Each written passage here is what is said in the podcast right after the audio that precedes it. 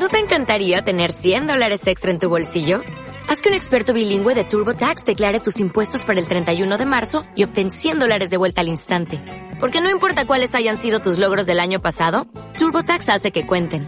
Obtén 100 dólares de vuelta y tus impuestos con 100% de precisión. Solo con Intuit TurboTax. Debes declarar para el 31 de marzo. Crédito solo aplicable al costo de la presentación federal con TurboTax Full Service. Oferta sujeta a cambios o cancelación en cualquier momento. Muy buenas a todos, soy Rubén Espinosa y esto es Hijos de la Resistencia, el podcast.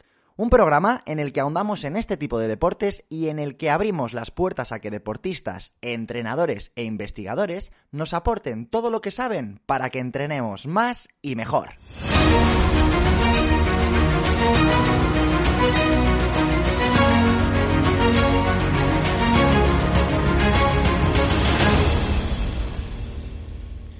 Muy buenas, amigo, amiga, ¿cómo estás? ¿Qué tal ha ido la semana? Espero que todo fantásticamente bien. A mí me habéis preguntado muchísimo estos días sobre qué tal estoy, eh, qué va a pasar con el Ironman, todas estas cosas, respecto al accidente que te narraba en el episodio anterior que tuve y que me ha dejado con los dos dedos de la mano hechos trizas. Y bueno, me operé el jueves pasado, eh, me sacaron del hospital el mismo viernes, o sea, al día siguiente. Eh, fue la operación bastante bien. Y bueno, la verdad es que mm, está siendo lo peor el posoperatorio, ¿no? Como, como os podéis imaginar, eh, sigo ahí con mi escayolita. pero bueno, estoy contento porque los médicos son optimistas. me dan unos plazos razonables y sobre todo lo que a mí me preocupa es que, es que todo quede bien. Lo más difícil, pues sinceramente, eh, lo más difícil está siendo gestionar toda, eh, toda la parte médica con la aseguradora de la Federación Madrileña y bueno, está siendo un poco caótico. Pero bueno, no me quiero adelantar. Ya os contaré cuando todo pase exactamente cómo están dándose las, las circunstancias para que, bueno, para que seáis conscientes, ¿no? De, de la realidad de estas situaciones. Pero bueno, hoy no voy a estar hablando de esto, vamos a hablar de algo bastante más ameno que creo que te va a ayudar, mmm, o al menos te va a hacer contextualizar, ¿no? La realidad de, de los corredores y de los deportistas en general de hoy en día. Todo esto nace porque la semana pasada me, me, invitaron desde el Centro de Integración Profesional Santa Catalina de Aranda de Duero, a los que desde aquí agradezco de nuevo y enormemente que, me invitasen a, esas charlas tan interesantes que desarrollaron. Eh, como decía, me invitaron a hacer una ponencia sobre eh, la realidad de los, de los corredores en el siglo XXI, ¿no? Porque las reglas del juego han cambiado. Han sido. Este ha sido un tema que hemos tratado en más de una ocasión aquí en el programa. Y hoy quiero hablarte de cómo esa nueva contextualización o esas nuevas normas, esas nuevas reglas que rigen el mundo de hoy en día, han cambiado la realidad de, del deportista y han desencadenado en una serie de errores que la mayoría de nosotros, yo el primero, levanto la mano, eh, me incluyo como un auténtico campeón, eh, yo te diría que los he cometido absolutamente todos. Los siete errores del corredor del siglo XXI que, que yo te voy a proponer hoy o que te voy a comentar hoy, ya te digo que yo los he cometido todos. Y he aprendido también, ¿eh? De, de todos ellos. Pero bueno, en definitiva, eh, antes de nada quiero ex, ex, exculpar, ¿no? Quiero que no te sientas ni mucho menos mal, ni digas, joder, la estoy liando, la estoy cagando. Bueno, eh, todo es corregible, todo... Estamos a tiempo de cambiar todas estas cosas que te voy a comentar, pero quiero que seas consciente de que la culpa no es eh, individual de cada uno de nosotros, única y exclusivamente, algunos de los errores que voy a comentar sí, pero muchos otros forman parte de lo que decía, de un contexto, de una realidad en la que todos vivimos hoy en día y de la que todos formamos parte. Como por ejemplo el hecho de eh, tener una esperanza de vida que hace 100 años ni siquiera podíamos imaginar. El hecho de contar con una serie de plataformas o con una serie de conexiones, como puede ser Internet, que por una parte nos hace la vida mucho más fácil, pero por otra parte nos mantiene enganchados y conectados las 24 horas del día. Y esto tiene unas repercusiones, mmm, puedo llegar a decir incluso graves, no solamente en nuestro cerebro, sino en nuestra actividad diaria. Los niveles de estrés, de ansiedad, eh, están aumentando, llevan aumentando durante los últimos años, pero todavía no han alcanzado sus puntos más altos. Eh, hay estadísticas mm, oficiales que, datan de la época previa al COVID, en la que se nos dice que una de cada cuatro personas tiene problemas de salud mental o, o lo van a tener, que el 7% de la población sufre problemas de ansiedad, que eh, ese mismo porcentaje sufre depresión. En el año 2019, más de 2 millones de personas entre 15 y 29 años sufrieron síntomas de trastorno mental. Más de la mitad de las personas con trastornos que necesitan tratamiento no lo reciben o lo hacen de forma inadecuada. Es de locos. En los últimos 15 años el consumo de antidepresivos se ha multiplicado por 3. E insisto, todos estos datos que te acabo de dar son oficiales y previos a la pandemia. Por lo tanto, solo cabe esperar que vayan a peor. Y esto en definitiva tiene unas consecuencias directas en nuestra forma de pensar, en nuestra forma de actuar, en nuestras prioridades y en nuestra forma de concebir el deporte. Que como ya sabemos es una de las mejores pastillas que podemos consumir a la hora de enfrentarnos a este, este problema. Pero claro, cuando el lenguaje de la gente cambia, cuando la forma de comunicarse cambia, cuando la forma de relacionarse cambia, nuestra forma de entender el mundo también sufre cambios. Y ahí es donde entran estos siete errores que, como te decía, son consecuencia, por una parte, de las imprudencias de cada uno y por otra parte, de la realidad que vivimos. Así que creo que el primer paso para enfrentarnos a estos siete errores es eh, conocerlos. ¿Te parece que le demos caña?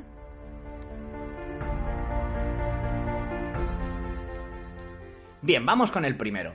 El primer error, y creo que fundamental que tengamos claro y que pregonemos a los cuatro vientos que no se debe cometer, es que concebimos el hecho de correr como una forma de ponernos en forma como una manera de ponernos en forma, como una, como una vía para conseguir un buen estado físico. Y no al revés. Y ahí está el error. Correr no debería de ser el camino que utilicemos para ponernos en forma. Es exactamente a la inversa. Debemos utilizar otro tipo de herramientas o debemos utilizar otro tipo de caminos para ponernos en forma y a partir de ahí empezar a correr. Y esto responde también a, esa, a ese estigma ¿no? que tiene la carrera de que muchas personas afirman correr es lesivo, correr eh, te hace daño a las rodillas, correr no sé qué, correr no sé cuántos. Oiga, señora, eh, correr no es el problema. El problema es que usted corra, que no está preparada para ello.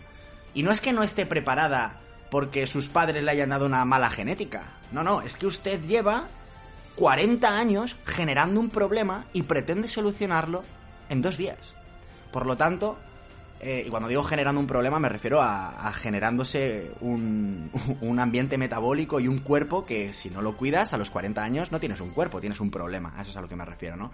Entonces, creo que un gran error de las personas que se lanzan a la calle a correr es que conciben la carrera como una forma para llegar a estar en un punto de forma o en un estado físico bueno. Y eso es un error. Debemos de ponernos en forma para correr y no al revés. El segundo error es que cortamos el árbol sin afilar el hacha. Esto es fundamental que lo entendamos. Era Abraham Lincoln el que decía, y de ahí está parafraseando, ¿no? esta, esta, frase que te, que te he comentado es una forma de parafrasear a Abraham Lincoln, que decía que si a él le dieran ocho horas para talar un árbol, lo que haría es dedicar siete horas a afilar el hacha. ¿Qué quiere decir esto? Pues que la forma más inteligente de encauzar un objetivo es establecer un buen plan y crear la base, crear los cimientos, crear, crear los pilares que hagan que llegue un momento en el que todo sea exponencial. Si yo me dedico durante 7 horas a afilar el hacha, en el momento en el que empiece a golpear el árbol, los resultados van a ser brutales. Sin embargo, si no dedico ese tiempo a afilar ese utensilio, que es el hacha, cuando yo empiece a golpear, voy a ir mucho más despacito. ¿Conseguiré talarlo? Por supuesto que sí, pero tardaré muchísimo más de 8 horas. Porque desde el inicio no he puesto el foco en lo realmente importante, que no era golpear, sino conseguir un buen hacha. Pues con la carrera, chicos, chicas, amigo, amiga, pasa exactamente lo mismo. Si yo me lanzo a correr el primer día que quiero o que me planteo correr, lo que voy a conseguir es avanzar mucho más despacito y exponerme a riesgos que no es que sean innecesarios, es que, eh, vamos, yo diría que hay un 99% de posibilidades de que te rompas si, si no haces nada más que salir a correr sin haber corrido antes, ¿no? Entonces, ¿qué es afilar el hacha para un corredor? Pues dedicarse a esos eslabones débiles, a esos puntos em, que, son críticos a la hora de, correr, como pueden ser eh, ciertos aspectos técnicos que sean fundamentales, que se tengan que cumplir. Aquí en el programa tenemos varios episodios, uno con Susana Alonso y otro con José Acosta, hablando de esto, de la técnica de carrera. O sea, tienes herramientas suficientes para cuidar tu técnica. Tienes herramientas suficientes para saber cuáles son tus eslabones débiles. Trátalos, trabájalos, y consigue que tus eslabones débiles sean uno de tus puntos fuertes. Eso es el verdadero progreso. Porque mientras no te centres en eso, tienes que tener en cuenta que vas a ser siempre tan fuerte como lo sea tu eslabón más débil. Porque ese es el punto de la cadena en el que corres el riesgo de romperte. Tercer error, y creo que aquí sí que es un error individual, esto no, no depende de, del contexto ni de la realidad de, cada uno. Esto es, oye, si eres fenutrio y si eres arrogante, pues vas a cometer este error. Ojo, insisto, yo los he cometido todos a lo largo de mi vida. Bueno, que tampoco es que sea una persona con una vida súper... No, soy experimentado en la vida, vamos, me considero un novato, aprendo de todo el mundo, pero bueno, que, que tengo pelos, O sea, que vamos a ver, que, que, que no tengo 10 años, ¿no? Y, ya te digo que he cometido todos estos errores. Te estoy hablando del tercer error que es que nos guiamos más por la opinión del que corre mucho que del que sabe mucho, que no tiene absolutamente nada que ver. La carrera no es como el fútbol, por ejemplo. El fútbol es un deporte en el que el físico es importante, pero no es lo más importante. Hay otras variables como la técnica, eh, la táctica, el espacio de juego, la compresión del sistema, la estrategia, las habilidades técnicas y de, de desplazamiento cobran muchísima importancia. Por lo tanto, en un deporte como puede ser el fútbol, entender bien y comprender cómo tu cuerpo ha de desarrollar esos gestos te va a convertir en una persona con experiencia en el mundo del fútbol. Por eso es relativamente sencillo que una persona que lleva jugando al fútbol toda la vida, pues finalmente consiga acreditarse como entrenador. Sin embargo, en nuestro deporte, en la carrera, el componente genético marca la diferencia entre el que va a correr mucho siempre o el que no va a correr nunca bien. Si tú tienes un consumo máximo de oxígeno limitado, da igual lo que entrenes, podrás mejorar, podrás superarte a ti mismo, podrás tener una vida muy satisfactoria, pero no vas a ser competitivo en la vida. Y eso me pasa a mí, ¿eh? No estoy hablando de ti, estoy hablando de mí. Yo tengo con un consumo máximo de oxígeno eh, de 58, peso 80 kilos eh, sin tener un porcentaje de grasa superior a 12, y nunca en mi vida voy a ser capaz de, de quedar o sea, de ser élite, por mucho que entrene, aunque entrenase 25 horas a la semana. Este deporte, amigos, amigas, los deportes de, resistencia tienen un componente genético muy importante. Eso no quita que el trabajo sea fundamental, pero ¿qué quiero decir? Que hay muchas personas que rinden mucho y que no tienen ni idea. Rendir mucho no significa entrenar bien. Y esto lo tenemos que tener súper claro súper, súper, súper, súper claro. Entrenar mucho no significa entrenar bien. correr mucho no significa entrenar bien. Y es más, entrenar bien no significa entender cómo funciona un cuerpo humano, cómo funciona la fisiología, cómo funcionan las adaptaciones del entrenamiento, cómo funcionan las progresiones y las regresiones y cómo funcionan cada una de las personas que tenemos en nuestra cartera de clientes. Un deportista de élite, y esto, si alguien se lo quiere tomar a lo personal, pues oye, lo siento, a ti, si me estás escuchando, si te tomas esto a lo personal, tienes un problema, amigo, amiga, porque no va contra ti. Esto es una idea que creo que es que es así. Un deportista de élite que no haya recibido formación como entrenador, ¿es capaz de entrenar a otras personas? La respuesta es sí.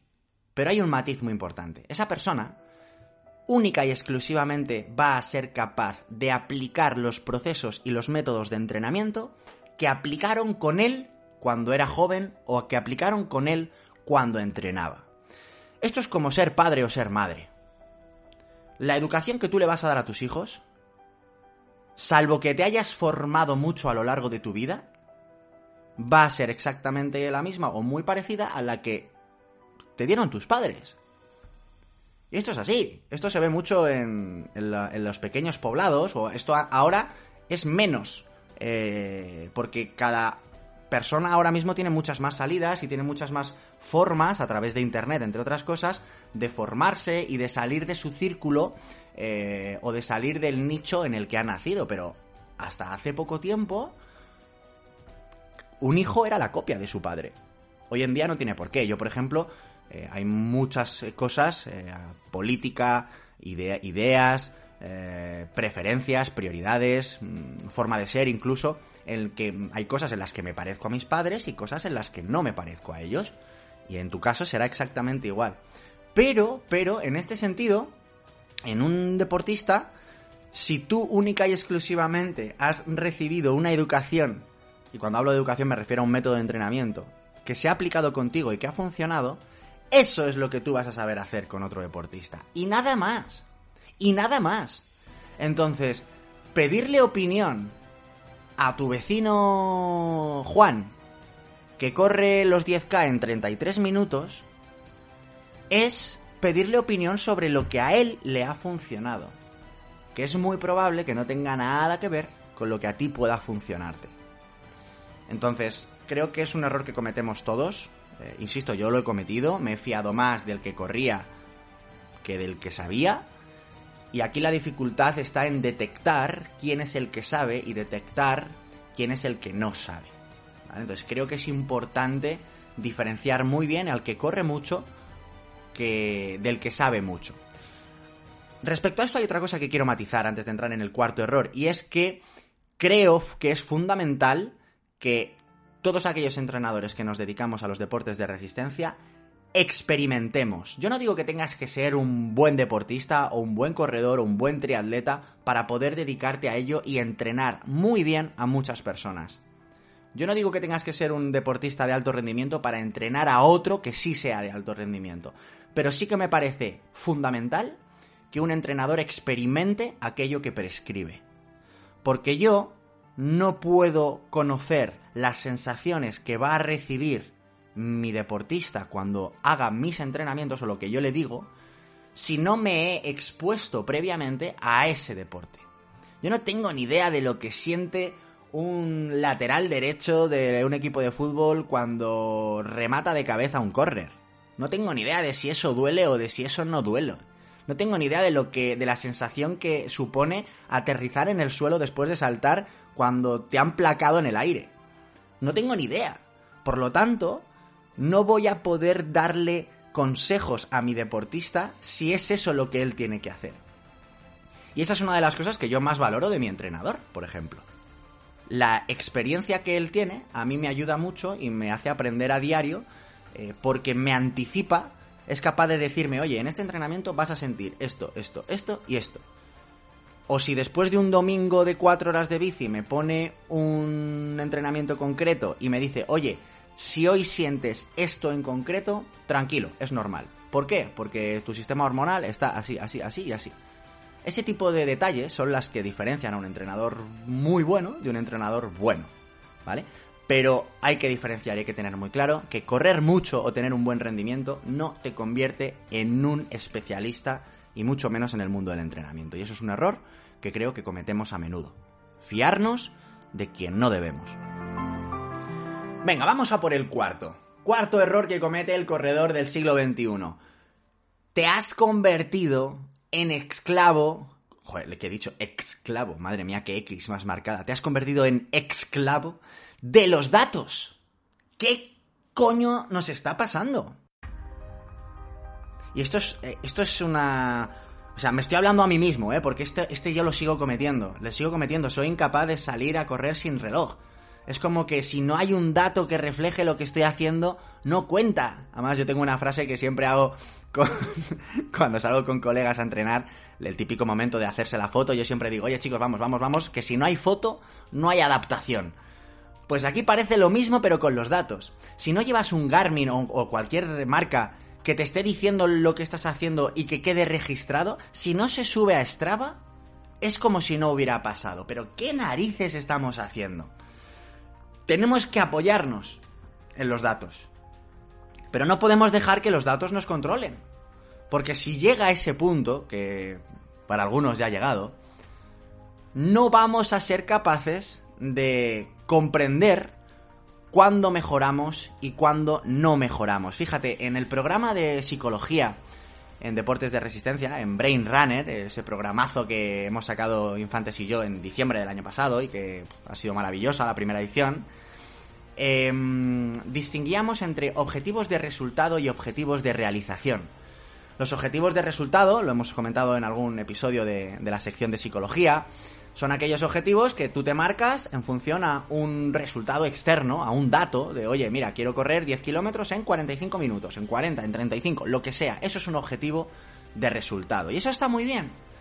Pero vamos a ser incapaces de objetivizar nuestro esfuerzo si no establecemos objetivos de realización, que son aquellos que van asociados a nuestra forma de hacer las cosas correr 10 kilómetros con una buena técnica de carrera, o por ejemplo manteniendo bien la respiración, o por ejemplo, eh, yo qué sé, sonriendo, podría llegar a ser uno de ellos, disfrutando. Una persona novata, una persona que, bueno, una persona novata y una persona experimentada también. Yo entiendo que un deportista de élite se guíe por los resultados, pero el 99% de las personas que estamos escuchando este programa y que estás ahora aquí conmigo, tenemos que tener objetivos de realización. Porque a mí, como entrenador, lo que yo quiero es que mis deportistas estén contentos y que el trabajo que hacen les mejore su día a día, que su relación con sus hijos sea mejor, que su relación con su pareja o con ellos mismos sea perfecta, que sean más felices, y eso no depende de un resultado en muchas ocasiones. El otro día me escribía un cliente con el que llevo ya un año entrenando y me decía, mira, hace justo un año Rubén eh, estaba haciendo cacos, estaba alternando periodos de un minuto correr, dos minutos andar, y ahora estoy haciendo mm, salidas de 60 minutos corriendo, estoy haciendo serie, eh, trabajos de 10 por 400, estoy haciendo trabajos interválicos que jamás pensé que iba a hacer. ¿De verdad alguien se piensa que a mí me importa el ritmo al que los corra? Obviamente me importa, por supuesto. Y lo miro y lo, y lo reviso y le exijo y le aprieto y, le obligo a que se esfuerce. Pero solo el hecho de haber progresado y de haber pasado de hacer cacos a ser capaz de disfrutar corriendo, eso es un objetivo maravilloso para una persona. Y eso no lo albergan los datos, lo albergan las sensaciones de cada uno. Así que, por favor, prestémosle más atención a los objetivos de realización y a los, y a los, y a los resultados. Bueno, pues sí, son al final los que determinan si hemos mejorado o no de una forma eh, temporalmente objetiva, pero debemos de mirar más allá. Quinto error. Tu mente, aunque no quieras, y esto te lo digo al oído, aunque no quieras, tu mente extiende cheques que tu cuerpo no es capaz de pagar. Y sí, también he cometido este error, yo me los apunto todos. Es algo natural. Eh, la ignorancia es atrevida y faltarle el respeto a la distancia o faltarle el respeto a, la agonía, al sufrimiento, cuando estás con una cerveza con tus colegas diciendo, ah, pues sí, vamos a hacer esto, vamos a hacer lo otro, es normal, es algo natural. Pero tenemos que poner un poquito de coherencia cuando decidimos mm, apostar por retos que no están a nuestro alcance. Cualquier persona que haya hecho una media maratón sabe que una media maratón no es lo mismo que hacer dos 10K. Cualquier persona que haya hecho una maratón sabe que una maratón no es lo mismo que hacer dos medias maratones. No es, oye, hago una media maratón, tengo buenas sensaciones, bueno, pues entonces una maratón es el doble, ¿no? Pues será pues el doble de sufrimiento, va, lo aguanto. No, no, no. Hay un momento en el que, vamos, el famoso muro, ¿no? Cuando tus depósitos de glucógeno se van al palco y hay que entrar en otra forma de combustible energético, eh, cuando cruzas ese umbral, en tu cuerpo empiezan a pasar cosas y 100 kilómetros no son realizables solo porque hayas hecho 50. Y claro, cuando una persona mmm, no ha corrido una media maratón nunca, o no ha corrido ni 10K, o está empezando, hablarle de kilometrajes es como hablarle de millones de euros. Cualquiera de nosotros nos dicen que nos van a ingresar ahora mismo en nuestra cuenta 18.000 millones de millones de euros y no, nadie es consciente de ¿Cuánto dinero es eso? ¿Por qué? Porque es intangible, no lo podemos tangibilizar, no estamos acostumbrados a movernos con esa cantidad de dinero. Bueno, ojalá, ojalá tú sí, ojalá me esté equivocando precisamente contigo. Ojalá solamente sean los demás, ¿no? Los que no estemos familiarizados con esto. Pero al menos yo no estoy familiarizado. Entonces, claro, cuando tú a una persona que está corriendo 5, eh, 6 kilómetros, 10, eh, lo que sea. Y ya no es una cuestión de que correr más kilómetros sea mejor, no, no. Es una cuestión de cuánto volumen acumulas tú en un entrenamiento o cuánto volumen acumulas tú en una semana. Si es muy poquito o si estás empezando, es absolutamente normal que pienses que hacer 10 o que hacer 20 o que hacer 50 o que hacer 100 es cuestión de ponerse. No, no es cuestión de ponerse. Y este es el error que nos lleva a apuntarnos a pruebas pues a las que a las que no somos capaces y a las que, claro, llegas a un Ironman y ves a gente, eh, cuando tú ya has terminado, pues que todavía no se ha bajado de la bici. Y dices, hostia, algo ha pasado aquí, algo no estamos haciendo bien, ¿no? Así que desde aquí un llamamiento a, a las pruebas de larga y ultradistancia a, a exigir que, que, las personas tengan que tener unas acreditaciones mínimas o unas eh, credenciales que les permitan, pues al final, eh, apuntarse, ¿no? A ese tipo de carreras. Que me consta que cada vez se está haciendo más, pero oye, creo que todavía falta un poquito de trabajo en ese sentido. Sigue primando y sigue siendo una prioridad eh, el dinero y los ingresos y la facturación antes que la salud de los propios competidores. Error número 6. Solo funcionamos si estamos motivados. Esto es un error muy difícil de solucionar. Es muy difícil decirle a una persona que no está motivada, a una persona que se ha levantado triste por el motivo que sea, que tiene que salir a entrenar. Y de ahí la importancia de trabajar eh, el aspecto psicológico o las herramientas psicológicas. No sé tú, pero yo era de los que pensaba que leer libros de autoayuda y de desarrollo personal era. era chamanismo del bueno. Yo lo he pensado. Y la verdad es que eh, no podía estar más equivocado, ¿no? Eh, ha sido eh, los últimos años en los que sí que he intentado trabajar esos aspectos personales, yo, para mí, eh, he sentido un, una evolución absoluta y en la mayoría de aspectos creo que para bien, ¿no? Las personas que me conocen podrán afirmarlo o desmentirlo, pero, pero creo que soy mejor persona desde hace unos años y creo que llevo mejor las críticas, eh, llevo mejor el perder, el, el, fracaso, el, por ejemplo, el tener un accidente ahora y verme parado, eh, llevo mejor las discusiones, llevo mejor eh, los momentos de soledad, disfruto incluso de, esa soledad, llevo mejor mi día a día gracias en parte a, a ese trabajo personal que he hecho con, con mi propia forma de pensar, que es con la que, con la que me han educado, ¿no? Entonces, bueno, con la que me han educado, no, no voy a echarle la culpa a mis padres, que ellos lo han hecho increíblemente bien. He sido yo que me he descarriado, ¿no? En algún momento de mi vida. Pero este tipo de cosas hacen que al final se forje un carácter muy particular en cada uno de nosotros. Y si ese carácter no te lleva a ser disciplinado, es muy fácil que solo entrenes cuando estás motivado. Y si solo entrenas cuando estás motivado o motivada, la has cagado. La has cagado porque tu mejora y tu progreso va a ser no muy fluctuante, que es natural que sea fluctuante, sino muy lento. Va a ser tan, tan, tan, tan irregular y tan poquito lo que entrenes que mm, realmente la mejora va a ser muy difícil verla. Muy difícil verla. Déjame decirte que las personas que entrenan a diario, las personas que se toman esto como una prioridad o como, o como una inversión en sí mismos, no se preguntan cada mañana si les apetece o no les apetece.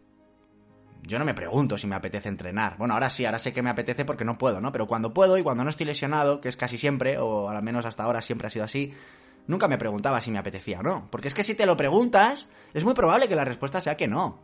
A cualquier persona le prefiere estar tirado en el sofá, viéndose una serie en Netflix o tomándose una cerveza con sus amigos. O sea, el, 90% de la población prefiere eso. Y yo no soy una excepción, yo lo prefiero. Pero la disciplina es algo que no es negociable hoy en día si queremos ser libres. Porque si no, si nos centramos en el placer a corto plazo, el placer a corto plazo no es calzarse las zapatillas e irse a entrenar con 24 grados. Eso no es el placer a corto plazo. El placer a corto plazo es abrirse una nevera bien, una nevera, no, una cerveza bien fresquita y bajarse a la terraza. Ese es el placer a corto plazo. No podemos guiar nuestra vida por ese tipo de impulsos porque en ese momento dejamos de ser libres. Disciplina igual a libertad. Y el error número 7 es que ni en el deporte ni a nivel financiero, mucha, esto es un error que creo que también la gente comete a nivel financiero, también me incluyo, por supuesto. No jugamos en largo plazo. Somos muy cortoplacistas. Queremos el beneficio para allá, trabajamos para obtener ingresos mañana, invertimos, eh, si es que invertimos, para sacarlo eh, pasado mañana o la semana que viene o el mes que viene o como mucho el año que viene. Eh, nos preguntan cuánto cobramos y respondemos de forma mensual. Hay muy pocas personas que contemplan sus ganancias o sus beneficios de forma anual. Y eso, pensar a largo plazo, es pensar inteligente. Y en el deporte pasa exactamente lo mismo. Y en la carrera pasa exactamente lo mismo. Si tú te propones un proyecto a largo plazo, vas a ser capaz de tener unos resultados mucho mejores, no solamente en ese mismo proyecto, sino en la adherencia que va a generar el entrenamiento en ti, que si te propones salir a correr mañana y ya veré qué hago la semana que viene. O que si te propones hacer 10K en 3 meses. No has corrido nunca y voy a hacer 10K en 3 meses. Ojo, eso es fantástico. Pero engloba ese proyecto o ese reto cortoplacista en un plan de acción que vaya de 1 a 3 o a 5 años. Y esto es algo que no se pregunta habitualmente. ¿Cuántas veces le has preguntado a alguien, oye, ¿qué te estás preparando? Seguro que eso lo has preguntado muchas veces, pero ¿cuántas veces has preguntado, oye, ¿qué te molaría hacer en cinco años a nivel deportivo? A mí nunca me han preguntado eso, jamás, jamás. Si me han hecho la clásica pregunta de, oye, ¿dónde te ves de aquí a cinco años? ¿No? Pero no, a nivel deportivo seguimos pensando a corto plazo. Y, y los grandes deportistas la élite del deporte, los deportistas olímpicos, no trabajan a menos de cuatro años vista. Una preparación para unas Olimpiadas dura cuatro años, que es el ciclo olímpico. ¿Por qué no aprendemos de ellos? O sea, lo que no debemos coger de los deportistas de élite, que son sus entrenamientos del día a día, es en lo que nos fijamos. Sin embargo, en su forma de pensar, en su disciplina, en su forma de percibir el esfuerzo, en su forma de aceptar la derrota. En todo eso no nos fijamos. Esos son los valores que debemos de transmitir como deportistas a nuestro círculo de influencia, a nuestros hijos, a nuestros compañeros. Dejemos de preguntar cuánto has hecho en la carrera del último domingo y empecemos a preguntar qué tal te lo pasaste. ¿Lo disfrutaste? ¿Estás contento? ¿Te esforzaste? ¿Lo diste todo? ¿Cuántas veces has preguntado eso? ¿Cuántas veces te lo han preguntado? Probablemente nunca.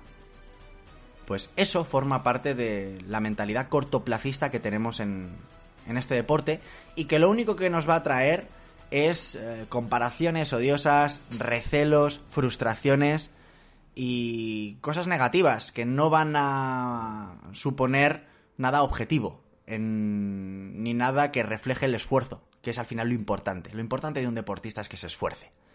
Y si es de la élite, entonces lo importante es que gane. Pero en nuestro caso, a mí me da igual tu marca en 10K. Me la pela, me da igual. No te voy a valorar más por eso. Ahora, si me dices que eres una persona comprometida con tu entrenamiento, comprometida con tu salud, comprometida con dar lo mejor de ti mismo cada día, con dar lo mejor de ti mismo no solo en el plano deportivo, sino en el resto de ambientes de tu vida, comprometida con hacer que tu rendimiento y tu entrenamiento afecte positivamente a las relaciones sociales y a cómo las gestionas y a cómo comunicas y a cómo te llevas con el mundo. En ese caso, si eres de esos, entonces sí, ya te digo que te admiro. Te admiro y te quiero en mi vida. Pero a mí me la pela lo que tardes en hacer un Iron Man. Y eso es en lo que no nos fijamos. Así que yo desde aquí y ahora te propongo a que encasilles estos siete errores eh, que los tengas muy claros y que intentes no cometerlos o al menos pasar de puntillas por ellos, porque hay algunos que son realmente inevitables. Rápidamente resumiendo, el primero, corremos para estar en forma y no al revés. El segundo, cortamos el árbol sin afilar el hacha, es decir, no invertimos tiempo en la técnica y en los eslabones débiles, que son los que al final van a marcar eh, nuestro nivel. Tres, nos guiamos más por la opinión del que corre mucho, del que realmente sabe. Cuatro, nos convertimos en esclavos de los datos, no podemos salir a correr sin nuestro Garmin bien cargado y esto eh, hace que nos olvidemos de lo que sucede dentro de nuestro cuerpo y de nuestras sensaciones que son igual de importantes o más o más que los datos. Error número cinco, nuestra mente, ¿qué coño nuestra mente? Tu mente, te estoy hablando a ti, tu mente extiende cheques que tu cuerpo no es capaz de pagar. Error número 6, solo funcionamos si estamos motivados, acordados, acordaros, disciplina igual a libertad. Ser disciplinado, ser trabajador, ser un currante es lo que te va a permitir ser libre de tomar las decisiones que quieras tomar cuando realmente estés preparado para ello. Y error número 7, no jugamos el largo plazo. No jugamos al interés compuesto, que es un término de, es un término financiero, pero que es perfectamente aplicable al deporte y, al trabajo en el del día a día.